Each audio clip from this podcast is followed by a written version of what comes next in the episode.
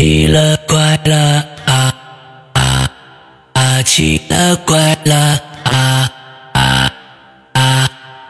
各位听众，大家好，欢迎收听《奇了怪了》我们的节目呢。今天呃，邀请到了一位全新的受访嘉宾，是我们 VIP 群四群的一位声声音非常好听的女孩子啊。今天在直播间呢，那个四群来了很多助阵的啊。哎呀，这些帮派们，你们看已经弄起来了啊。让我们欢迎北冥有喵。Hello，大家好，四群的鬼友们，大家好。呃，我是北冥有喵，非常感谢呃老大能给我这个机会啊，嗯也是非常特别，能够用这种声音的方式跟四群的朋友们面基，所以我现在也是呃非常激动，大家都够意思啊。其实他们都呃非常的激动，这一周来一直都在 Q 我，嗯，啊是吗今天。嗯，对对对对，所以今天我准备了呢，有两个大故事和几个小故事。好吧，那，接下来的时间那就交给你呗。啊行，好嘞。，OK，开始吧。啊，对，我要不要先做个自我介绍？啊，当然，当然，当然，当然，当然，我以为你，我以为你有一个有 有什么后顾之忧，不敢不敢说呢啊！那就是有一些我们朋友确实是这样啊。来来来，来说说自我己。紧张，有点紧张啊。对，呃，我我是这个四群的北冥有喵啊，嗯我现在是长居在深圳。嗯我听鬼影呢已经有很多年了，是一个非常爱交朋友的普通打工人。然后我每天在群里边就在吐槽打工这件事情。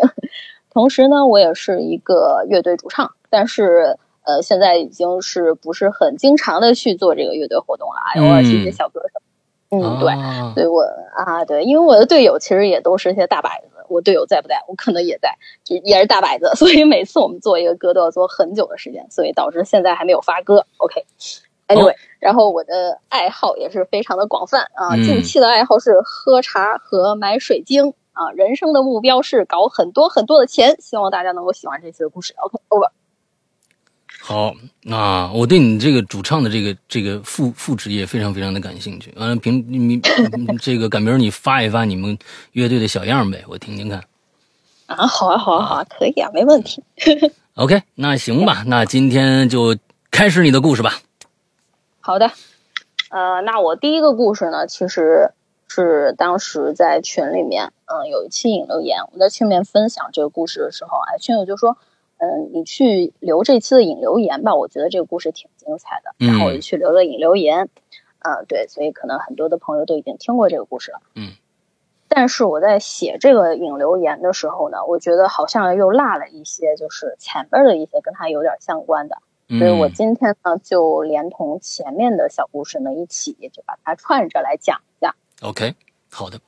OK，嗯，时间呢是大概十年前啊，这个刚参加工作的时候，这个年龄就这么暴露了啊。嗯呃，九 大概九年十年了吧。嗯当时我我们公司是总部在深圳，但是有一些这个产业是在呃广东的其他地方，所以我的工作就是会经常会出差，然后去到子公司做管理这些的。嗯嗯，然后当时刚进公司呢，就经常去韶关，然后基本上每个星期都会去一次，然后坐高铁去这样子。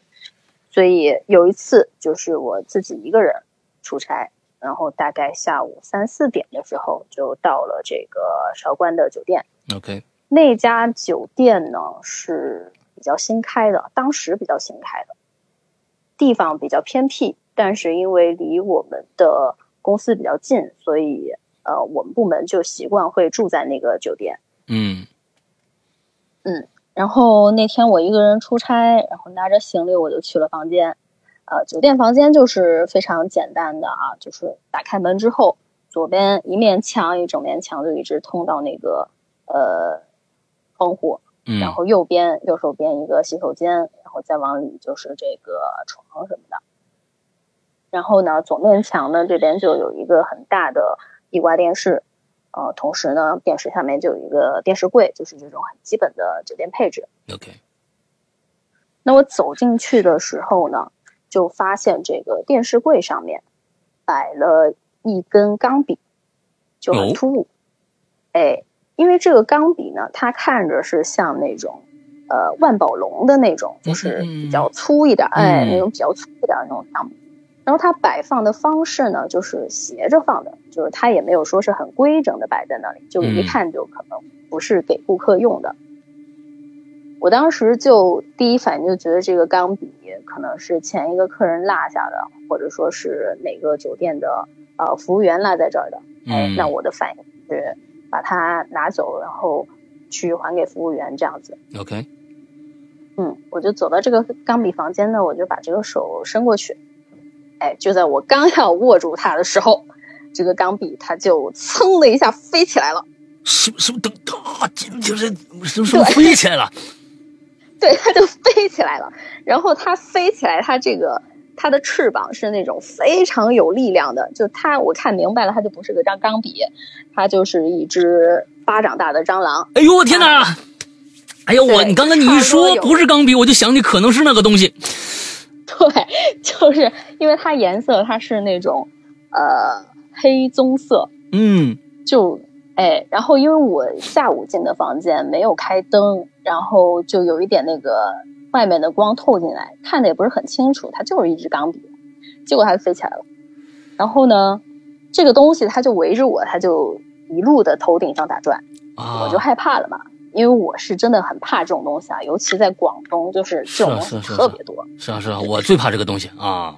哎，对我也特别怕。然后我就我就以那个半蹲的姿势，蹲的像那个前面很火的那个《黑暗荣耀》里边，嗯，颜真的那个半蹲姿势一样，啊、我就蹲在那儿。哎，但是呢，我出于本能，就是我的眼睛必须得盯着它，不然的话，它就是我就不知道它会落在哪儿。它万一落在一个。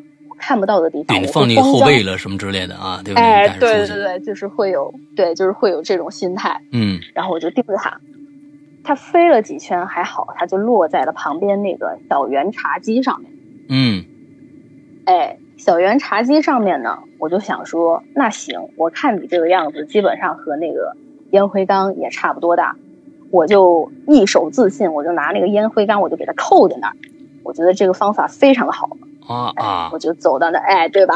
我就把那个烟灰缸，我就拿起来，一个玻璃小烟灰缸，嗯，也没多大，哎，我就往他身上一照，结果不照还好，结果这一照，哎，我就这个虫子比这烟灰缸还大，完了就没照住啊，没照住呢，哎，它就相当于是有一半就压在那个烟灰缸的边边上了，它的力量就大到它再一次飞起来的时候。把这个烟灰缸给掀起来了。你确定那是蟑螂是吧？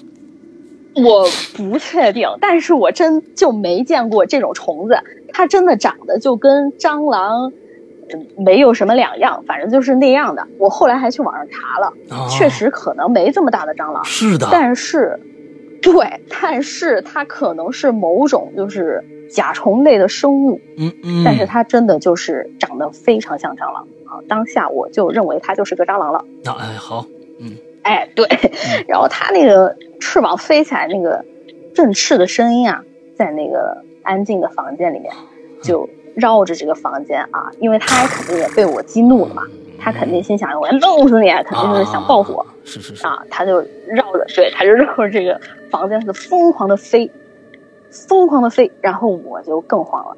我心想说，完了，这这这这玩意儿肯定是要弄我了。嗯，怎么办呢？哎，我又不知道他就是会怎么样，我就继续，我又蹲在那儿盯着他，大概盯了个两三分钟吧，他就终于消停了啊！他停在了哪儿呢？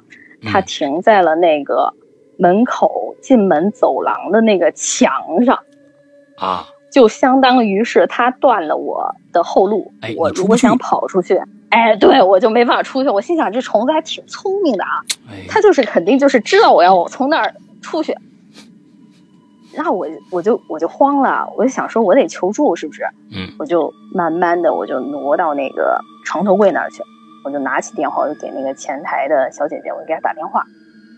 我说，呃，你好，你好，我是那个什么什么哪个房间的客人，我现在房间里有个巨大巨大的蟑螂，有巴掌那么大，你赶紧派个人过来救我，你必须必须要派个人去过来救我，并且你要让他带一瓶药，一定要带药，不然你根本就搞不定他。然后这这是完全是处于一种语无伦次的状态。嗯嗯嗯哎，然后这个前台小姐姐她就有点就是有点想。有点被我逗笑了，然后她就是说啊，您您您先冷静啊，我现在马上派一个阿姨带着药上去救你，你先不要害怕，你先不要害怕，哎，然后就这样，我就我就放心了啊，我就在那等。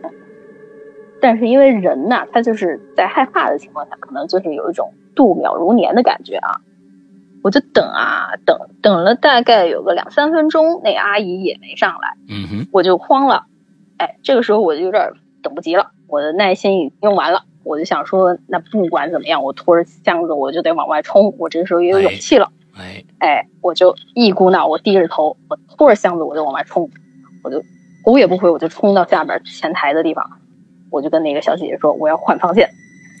然后那个小姐姐看到我本人了，然后她就忍不住就笑出来了，就说：“嗯嗯，这位客人，我刚才嗯找了那个打扫卫生的阿姨上去。”他说：“我并没有看见房间里边有个什么蟑螂什么的，没有你说的那种东西。你确定你是看见了吗？”然后我说：“我都吓成这样了，我还没看见蟑螂。”然后我说：“那真的是有那么大的蟑螂，不过这不重要啊，你给我把房间换了就行。”等一下，对，他的意思是说，他派了一个阿姨上去，已经看过那个房子，但是你没见着那阿姨啊？我没见着那阿姨。对，所以那阿姨是说谎了吗，还是怎样？那我就不知道了，因为我跑出来的时候，房间门反正是没有关的，我也顾不上这么多了。对，可能是我出来之后，阿姨就是进去，然后发没发现这个东西，估计这东西可能自己也跑了，什么？啊，嗯，对。这第一回合啊，就这么过去了，然后这这件事情就过去了，我就也没有多想。嗯，但是。哎，对，但是就是在换房间之后，我就会挨个检查什么的，就有点神经质了，真的是很怕这个东西。我没见过那么大蟑螂，嗯，我还跟很多同事分享过啊，他们都笑话我，挺有意思。关键你还把它拿起来了，你知道吗？这个东西太可怕了，拿起来多膈应人，蹭一下飞起来了。我本来以为是支钢笔，真吓人。嗯，本来就怕这东西嘛。然后因为那段时间老出差嘛。我也不记得，就是是不是那一次回深圳了哈，嗯，就反正也是那段时间吧。有一次出差呢，我就回深圳，就回到这个深圳北。嗯，我们公司就是当时就是说出差，如果说呃去这个机场或者是高铁站的话，那个路上的费用是可以报销的嘛，嗯，然后所以我就呃自己就准备打车回家，我提着箱子，我就在深圳北。等车，等那个的士车，在那个呃的士车车站。OK，大概是中午一两点的时候，嗯，就挺热的，大夏天的。我记得我还穿着一个就是 T 恤裙子那种的，很热。啊，好不容易排到我了，完了就有一个呃，我就把那个我的行李赶紧的放到那个后备箱，我就习惯性的坐在那个的士车的。呃，后排右边坐下了。好，坐上车了之后呢，这个师傅呢也没说话。我呢就跟师傅说：“我说那个师傅我要去那个南山什么什么地方。”然后他也没理我啊，这车就开了。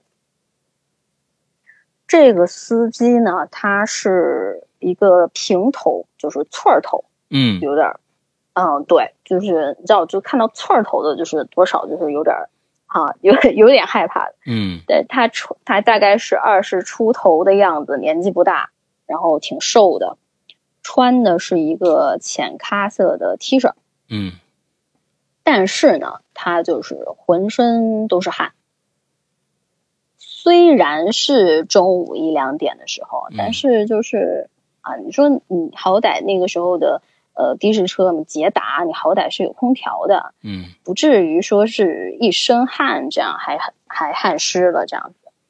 当时觉得挺奇怪的，也不知道他干嘛去了啊，就嗯也没多想。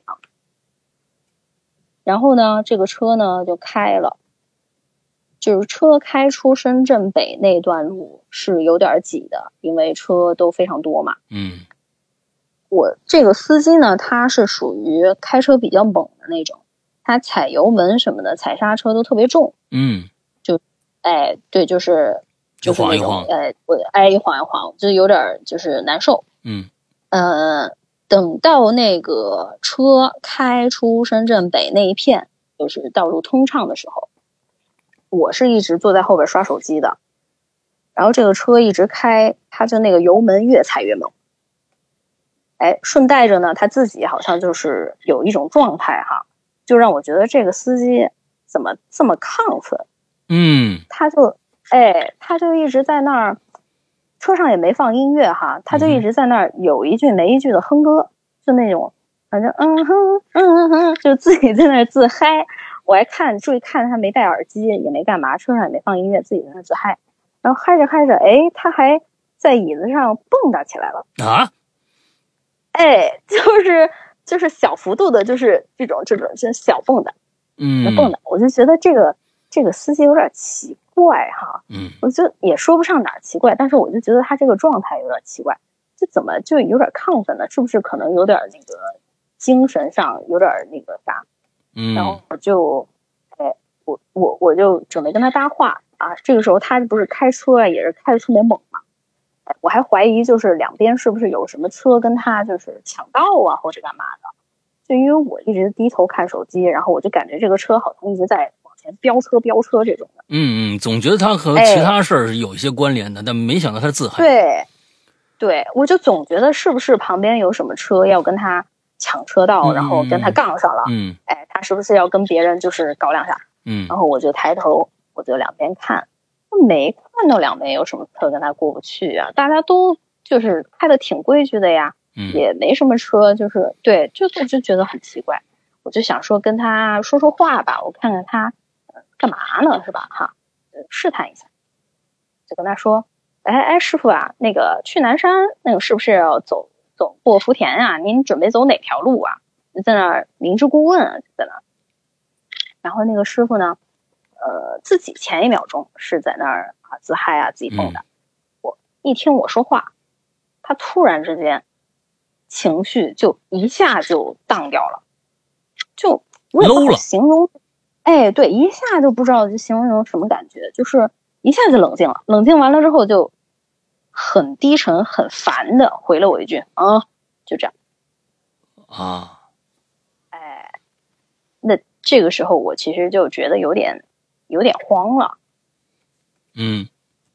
哎，因为我不知道他到底是个什么意思，呃，就我也没话说了。然后接着这个司机呢，他可能是发现我慌了，然后他就越发的嗨了，他就开始在椅子上大幅度的蹦跶，就是双手拿着方向盘，然后屁股会离开坐垫那种，但是脚他还踩着油门，一直在那儿，嗯哎，然后然后嘴巴上还一直在那呜呜，就这样这样这样，就感觉好像是什么镜头了那种感觉，我不知道他在干嘛。啊，这这看是是不是是不是之前来过一下啊什么之类的啊？是不是？这这太像了，哎这个。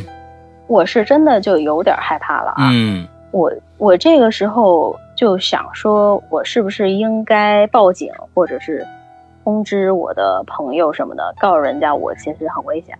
我就一直在想，我要怎么自救这嗯件事情。嗯嗯嗯，然后因为当时呢，我那个时候二十出头刚参加工作，我没想说我报警，可能还可以跟警察 用那种什么，就是隐晦的语言这种。哎，嗯我当时第一反应就是，我万一报警的话，我跟人警察说喂幺幺零嘛，然后我心想说，如果我打对，我在车上呢，对对不对？对，我就我心想说，这小哥估计就跟我同归于尽了我这哎，我就怕刺激到他。嗯我怕刺激到他，我就想着说，那就给我男朋友发个短信吧，嗯我，就发微信吧。是告个别吗？我说我说这 还没想到告别，我觉得还有挽回的余地。嗯然后我就跟我跟我男朋友说，我说，哎，我现在在一个的士车上，嗯但是这个司机呢，他有点精神不是很对，然后我可能一会儿要跳车或者干嘛的。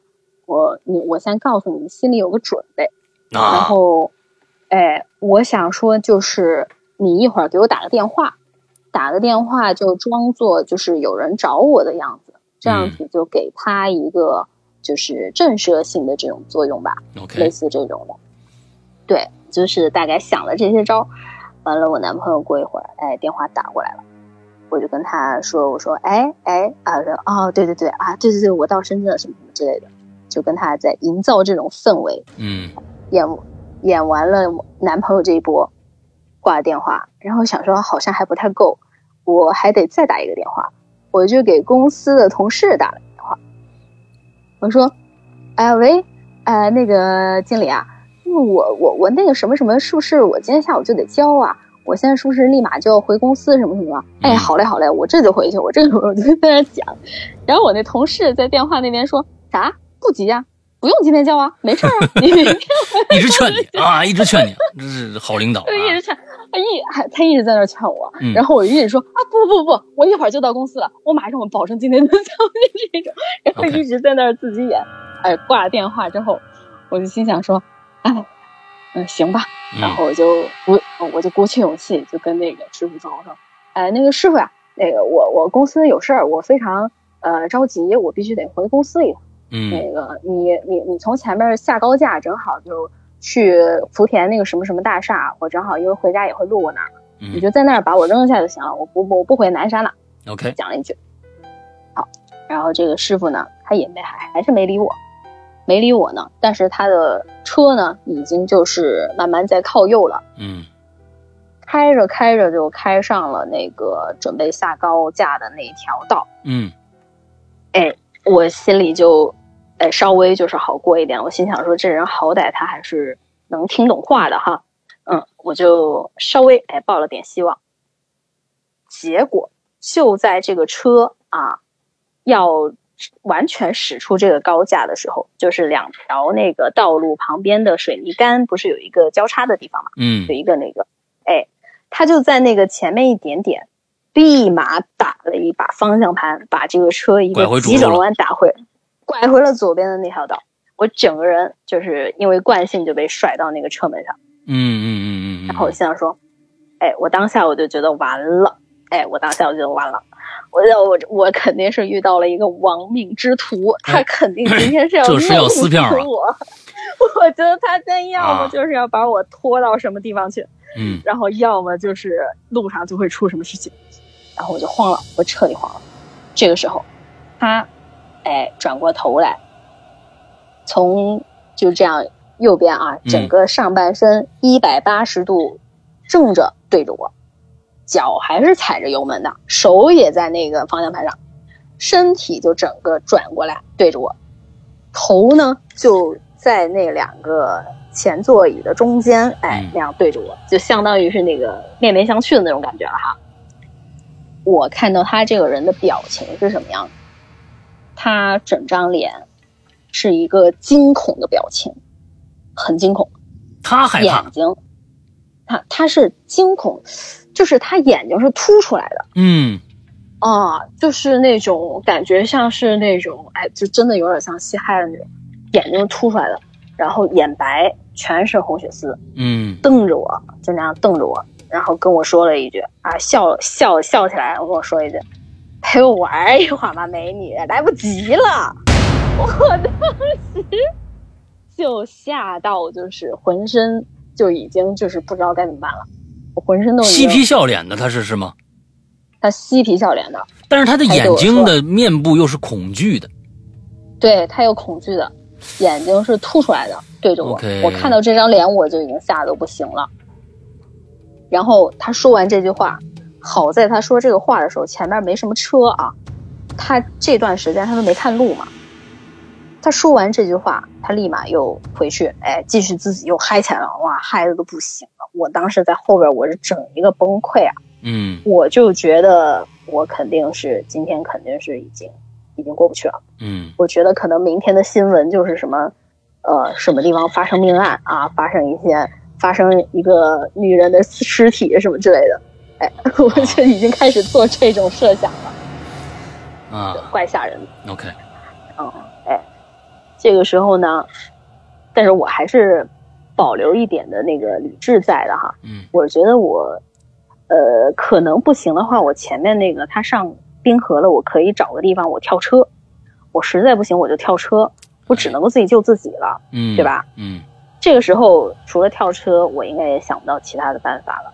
我也想过跟旁边的车求助，但是人家窗户都没开，完了就那样也不太现实。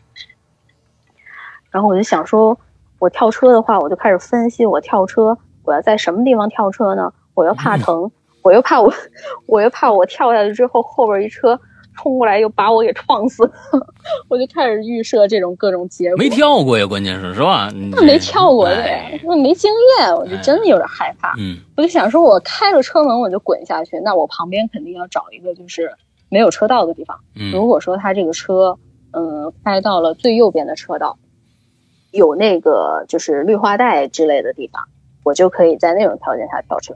再不就是很多车的时候，不是它车速就慢嘛，嗯我我要对车速慢的时候，我应该也可以跳，就这样后面的车可能也来得及反应。，OK，我还是有这种意识在啊。嗯然后我手呢就放到了这个车门上面，我就以一个就是全身紧张的姿势啊，蜷缩在那里，就准备时刻就是开门就往下去了。然后这个时候，呃，我就低头嘛，就看到我脚边上有有些什么东西在那儿爬来爬去的，就看到那种一群钢笔是吧？哎呀，对就有一群钢笔，有个十几二十支钢笔在我脚边爬来爬去。哎呀，哎，然后那个的士车呢，不是那个地毯是乌漆麻黑的嘛，啊，然后那个钢那个钢笔呢，它又泛着那种油光红红黑黑的光。哎，对，当时我一下子我还没看清，我定睛一看，我就我就不行了，我所有的恐惧都超过不了这个恐惧。我这个时候就已经是从那个恐惧的状态压抑到愤怒的状态了。嗯哎，这个时候我的腿一下子就缩起来，然后我就整一个缩在后座上，我就说啊，爆脏话了，我就说，嗯，你你车上怎么这么多蟑螂？然后我说你那车上怎么怎么怎么了？你给我停车，我要下车，我要下车，我这么多蟑螂，我害怕。然后这个小哥这个时候就被我整一个就是吓到了。哦，哎，他被我的反应吓到，他不知道我干嘛，他本来以为我是一个啊池中之物啊，以为我都已经就是被他拿捏了，嗯，突然之间哎爆发了，被我吓到了，哎，突然被我吓到了，嗯他慌了，他开始慌了，嗯然后呢，他就转过头来对着我，就看我地上哪有蟑螂哪有，我说这不全是蟑螂吗？你看这不全是蟑螂吗？我说你给我停下停下，我要下车，我就一直在就是很愤怒的在说这件事情，我已经就完全没有任何的恐惧在了。然后这哦个小哥就一直在跟我拉扯，说没有蟑螂，没有蟑螂，什么什么什么什么的。哎，就在这个拉扯的时候，哎，这个车也就快开到我家门口了。我就想说，谢天谢地啊！如果说他把车停下来，我就相当于是捡回来一条命了。嗯如果说他还要继续再开往前开的话，那我也实在是没有办法，我只能跳车了。嗯哎，还好还好，他把车停下来了，就停在了我们家小区门口。嗯对然后这个时候，我就想说，到都到了啊，我这个报销还是得报的，这大几十块钱呢，我就跟他说，你把那发票给我。然后那小哥 就非常潇洒的，就连同他之前的那张发票就一并撕给我了。啊哎，对，这这把他还挺挺潇洒。然后那个时候那个小票机不是就是那种对下来的嘛？对对，如果上上一个乘客没有拿那个票就，就可以再给我。嗯嗯然后我拿着票，哎，我就下了车，我就拎着我的行李，我就往家里跑，整个人腿都软了，就是嗯那种劫后余生的感觉，是啊是啊，哎，整个人腿都软了。嗯，对，谁知道他干什么？我就觉得谢天谢地，我还好是落地了，哎，这个故事名字叫做《神来之笔》，嗯，你知道吗？呃，是吗？这这这名字好，这名字好，这个神来之笔，这个笔子不不但吓死我了，还给我捡了一条命。哎，你看看，没这群钢笔，你这这命都没了啊！对，然后我就回到家，我就冷静了一下，冷静了好久。嗯我就躺在沙发上给我男朋友打电话，然后我就说：“哎呀，没事儿了，没事儿，不用报警了，我已经到家了。”然后我男朋友说：“没事儿啊。”我说：“没事儿。”我就一边跟他说，我就一边看那个小票，嗯看我那张小票啊，下边那张小票嗯金额是五百块钱。哎，你说跑个深圳，你可能绕深圳一圈，你都可能没有五百块钱啊。嗯我就觉得奇怪啊，我就看他这个呃小票上面停车时间五个小时，然后呃走的那个里程数是零，就相当于他打着表，哎，一直停在一个地方。我就更害怕了，我心想说，这个人不会停着车打着表在哪儿杀人埋尸了吧？然后干嘛呢？我就开始疯狂的这样联想。啊，然后我，哎，对我这真的有点害怕了，我真的有点害怕了，就说明他一系列的举措都是不正常的。哎，你人人小哥想的也很明白，就把这票全部给你撕里呢，反正你也报不了。你跟领导说你去哪儿了，你自己编个理由。你五百块钱少管打回深圳吧。哎，对对，你这个报不了哈，一起给你吧。嗯，他也，他也说，我我我我我不清楚，就是说，呃，出租有没有开过出租的？就是说，把这表打上，如果我是不是熄火了，这表就不走，就就不走了。如果这要是不熄火，是一直着着车才能打这表的话，那是有点怪的。如果说熄了火，他把那表按下去。嗯呃，如果熄了火，是不是就没有电了？他肯定得着着火，这这这票才有啊。所以那就是一定是。我还真不清楚。嗯，我觉得应该是着着火才行吧，不知道。总之，对，很太怪了，这个这个这人太怪了。我觉得他有可能是熄了，要不然有可能。哎，我当时第一反应也是。嗯，你看底下好多朋友问了啊，我也跟大家说一下，这个故事确实在咱们留言里面，这个北冥有喵前一段时间他留过。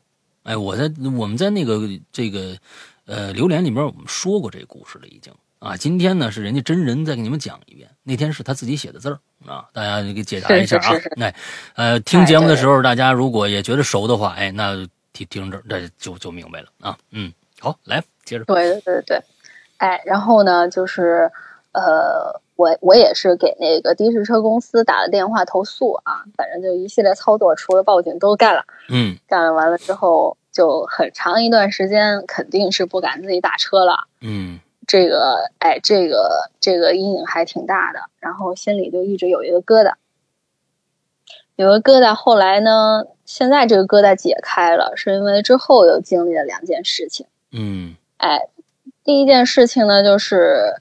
呃，有一次那个我自己出差，就是自己出差，然后去北京。嗯，那一趟飞机是晚上，大概就是到了北京已经快十二点了，反正好像地铁什么的都已经没了。那肯定了。就嗯，哎，就只能够打车了，就没办法了。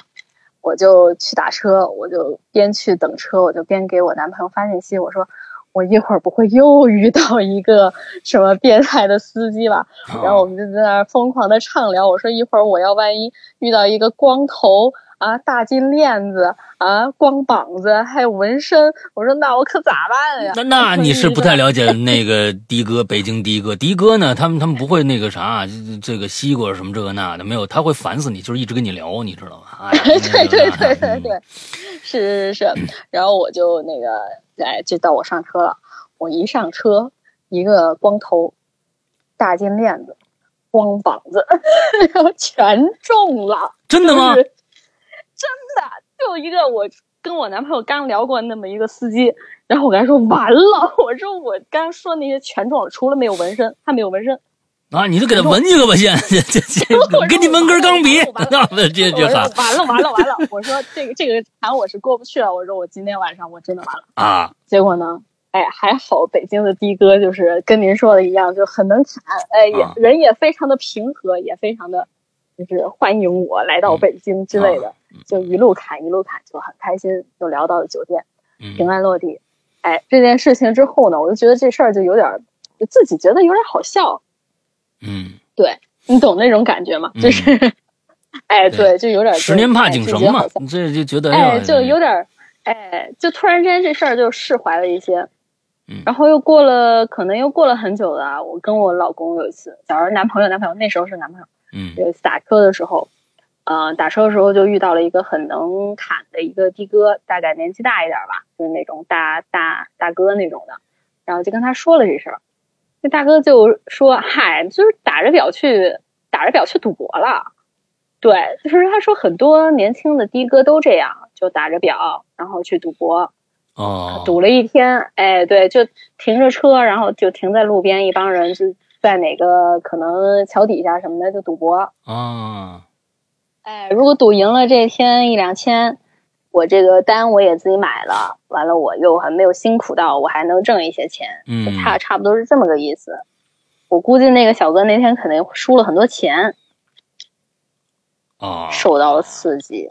对这事儿，我后来就就就就想通了。OK，嗯嗯，嗯嗯嗯，对对对对对，好吧，好吧。反正这个怪人呢，也是他自己心里怎么想的，咱也确实不知道啊。总总之保护好自己吧。嗯是就是在外边一定要保护好自己。嗯就即便是现在那个的士车，不是有很多手段什么的，嗯，可以呃对保证你的安全，但是警惕一定还是不能放。是的，是的，是的。嗯嗯，对对对。OK，来接着。哎啊，第二个故事呢，我准备讲讲两个我爸爸嗯小时候的事儿。，OK，就是我，哎，我小时候，我爸老跟我讲一些他小时候的那些事儿嘛。然后我爸呢，就是说我们那儿有一种说法，嗯叫做人的火焰，哎，火焰，就可能有点像是阳火这种感觉，就这种。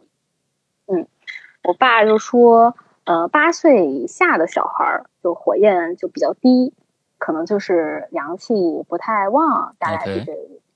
哎，就可能容易呃见到那些东西啊什么的。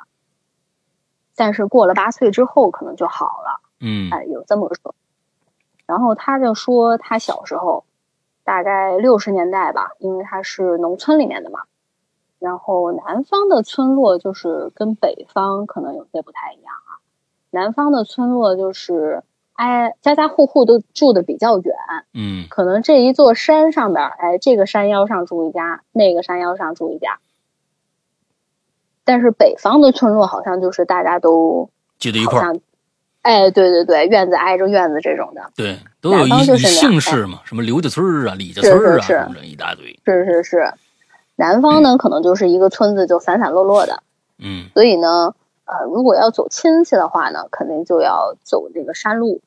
，OK，那会儿们，六十年代可能就是交通肯定是不发达了，就只能够靠靠走了。嗯哎，我爸呢又是家里的那个长子，就相当于他可能小时候才五六岁吧，六七岁这样子，就得要照顾家里的弟弟妹妹，还得就是帮着爸爸妈妈做一些事儿这样子。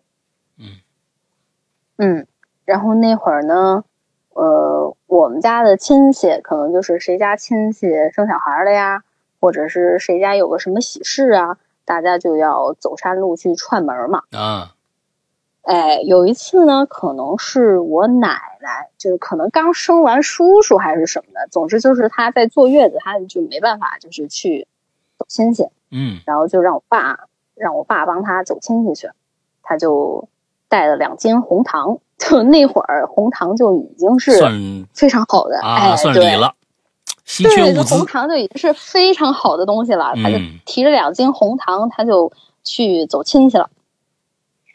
他走这个山路呢，基本上早上得要天蒙蒙亮就要出发，可嗯能要走个两三个小时才能够走到别人家里边儿。，OK，所以呢，哎，所以呢，他就哎早上就去了，去了完了晚上呢就自己又自己溜达着回来，基本上是四点多就把这个晚饭吃了，吃了之后赶路嘛。嗯往回走，拿着好像拿了个手电筒，走着走着就天就黑了，黑了完了之后，可能到七八点的时候吧，他走着走着，他就看到前面大概七八米的地方，还有借着月光啊，就看到一团白色的东西。嗯哎，就你说是雾吧，可能那个山也没有高到就是那个点会出现这个雾的情况，我还没到那个有雾的时候，他就觉得有点奇怪，可我看一大白的东西，他就拿着手电筒就照过去，他定睛一看，哎，是一张人脸，哦，哎白色的人脸，大等一下，大概 他啊，他得多大？这个人脸 这人脸有我爸那么高，我爸六七岁小孩可能一米多吧，那么个大一个人脸。哇，OK，对，然后就在他前面七八米的地方。他小时候听着那些，嗯，大哥大爷就说这种走夜路的事情，听的也多嘛，嗯就可能知道，就是遇到了，可能是遇到了什么东西啊哈。然后呢，呃，那时候的应对措施可能就是你自己给自己壮个胆，哎，你骂骂脏话，或者说是你算反正让路什么之类的，就是这个啊，你给自己硬。闯，硬闯，就让自己的胆子高起来，可能人家就不敢靠近你了，嗯会有这么个说法，对吧？然后我爸呢，就就自己在心里默念，然后嘴巴就说：“不要挡我的路，什么什么什么什么。” 就他一个人在那儿说说说，然后说着说着他就往前慢慢走。哎，这个时候那个大白脸就啊，这个时候他的那个手电就灭了，手电筒灭了。嗯，哎，灭了灭了之后，他就有点害怕了啊，他就站在那儿就不动，就对着那个大白脸，他就骂骂骂骂骂骂，然后那个，然后那个大白脸呢，就突然间动起来了，就朝他的方向飘过来了。OK，哎，飘过来的速度是越来越快，越来越快，就这样，噌一下，就跟他交互的那个瞬间，那个大白脸就散掉了，就像雾一样散了。啊，哎，是散了还是穿过去了？那就不清楚了，因为他不敢往后看。啊啊，OK，呃，走夜路的时候，他不敢往后看。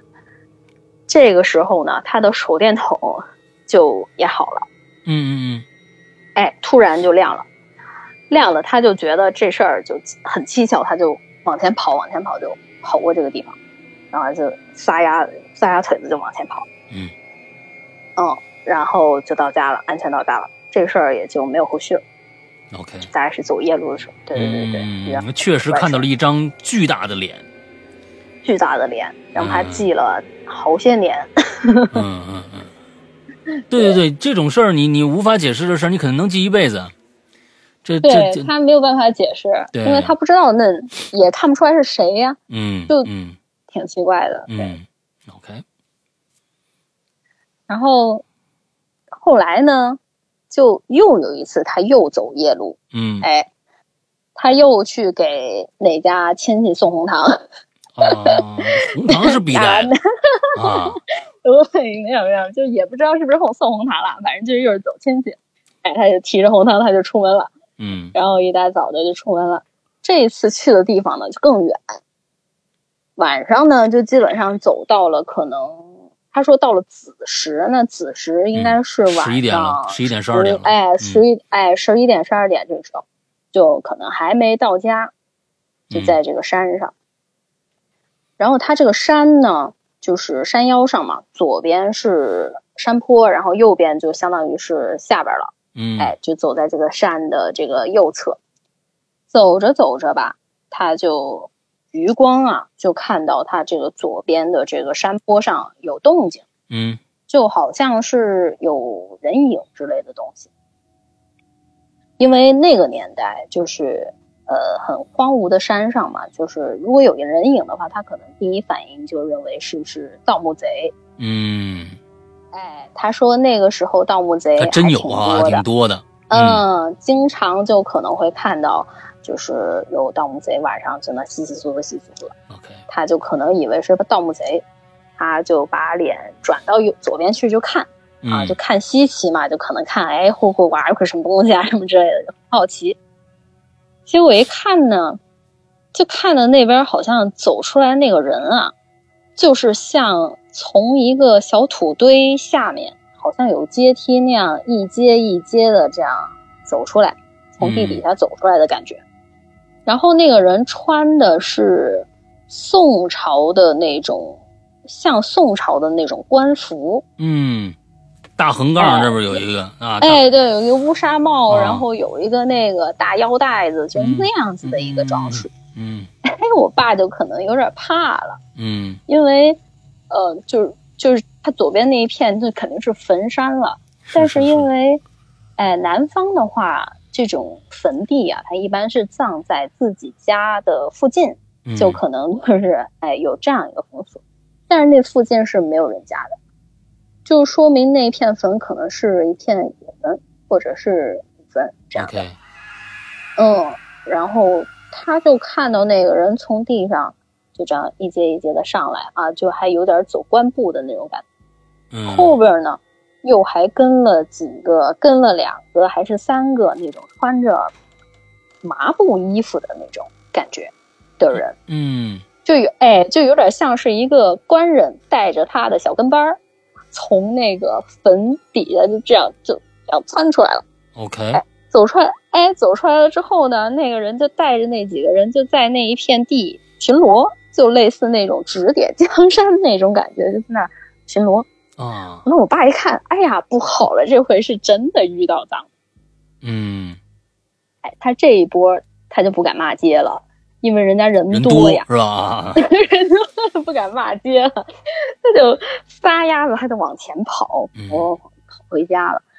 之后呢，第二天他就把这事儿就告诉我爷爷，那我爷爷说你在哪一片什么什么，然后他就说是在那个什么山上什么什么地方，然后我爷爷说那片确实是葬了一片是是野坟，好像是什么宋代的什么人，嗯，就确实是有这么一个坟在那儿。对，后来他也就不太敢走那条路了。你看看人家这当年说不定啊，他当年也没 cosplay 啊，对不对？也不可能是吧？对对对对这你这就穿穿这么一身就出来了，那大概率就是碰着了。我小时候听他讲这些事的时候，我都觉得还挺有意思。嗯嗯嗯嗯，OK，嗯嗯嗯。所以然后关于这个，哎，嗯，所以接下来嗯是大故事，你现在讲了没有？大故事还有一个大故事，还有一个大故事，我们放在下一集。嗯，对对还有一个大故事，嗯，好，啊，我们我们我们现在上半集可以再留一个小故事的时间，你还有吗？呃，行，那就再讲一个关于火焰的事儿，就是我小时候的事儿吧。嗯我小时候差不多在第一个房子那儿，就应该是我呃八岁之前，大概一年级、二年级这个时候。嗯嗯，我家的那个书房是对着一个窗户，就是我的书桌对着一个窗户，然后窗户外面是一个阳台。嗯我晚上做作业的时候就只开一个台灯嘛，然后那台灯打开之后呢，阳台如果不开灯的话，那面窗户就相当于是一个镜子啊，啊，对吧？就对，就我有时候写作业的时候，写作业的时候抬头一看，哎呦，我自己在那儿，就这样。嗯一个镜子。有一天呢，我就写着写着作业啊，我一抬头，我就嗯看见一个白色的衣服，就是从我身后从右边飘到左边上飘过去了。是你屋子里边，你的身后有个衣服飘过去了。呃，应该是，应该是因为我看那个影子是像在我身后的，OK，哎，就这样跳过去了。跳过去完了之后，我有点害怕啊，因为害怕我就出去了，我就跟我爸妈说。完了之后进来又继续写作业，也就没怎么样了。嗯结果第二天就发烧了。啊，哎，因为我小时候我的体质就是属于，嗯、可能很多小孩都这样，就是小时候如果说爸妈带着我去医院去一趟，或者是呃给别人看病之类的，就是、嗯就是去看望病人这种，嗯但凡是带了我去，第二天回来我一定发烧。你要从，哎对。嗯对，就可能从科学的角度来讲，也能解释通，可能就是啊、医院这个病毒多什么之类，的。传染了呀，什么这个那的啊哎。，对对对，反正就是我小时候就这种体质吧，就很容易就是呃比较敏感，嗯就很容易发烧，就这么个事儿。那我之后就没了。之后就没了，对吧？反正就是看着一白衣服从这儿一身后一闪而过，对，反正这其实挺可怕的。就就是我我是觉得有有有一些这个呃一些恐怖的桥段，是你不知道你身后有什么东西，但是当你知道的时候，那个那个是很很可怕的一件事情。那比如说你要前面没镜子的话，后面一直站着个人的，对不对？你这后面一直站着一个人，比如说呃，我我今天刚写的一个故事，就是关于这个的，就是你、哦你身后站了一个人，你不知道，你一直不知道。哎这太吓人了。反正你就一直你就一直在在那在那待着，他后你他就一直站在你身后，啊，反正这个星期天呃怪藏呆的能听得到了，好吧？好嘞，那咱们这么着，咱们上半集先到这儿啊，打一个节点之后，我们接着来听北冥有喵的下半集故事。下半集还有一个大故事等着大家，好吗好的，？OK，那么今天的节目啊，听录播的朋友，这期节目就结束了。那下个星期三，请继续收听，好吧？那这一周祝大家这周快乐开心，拜拜。拜拜。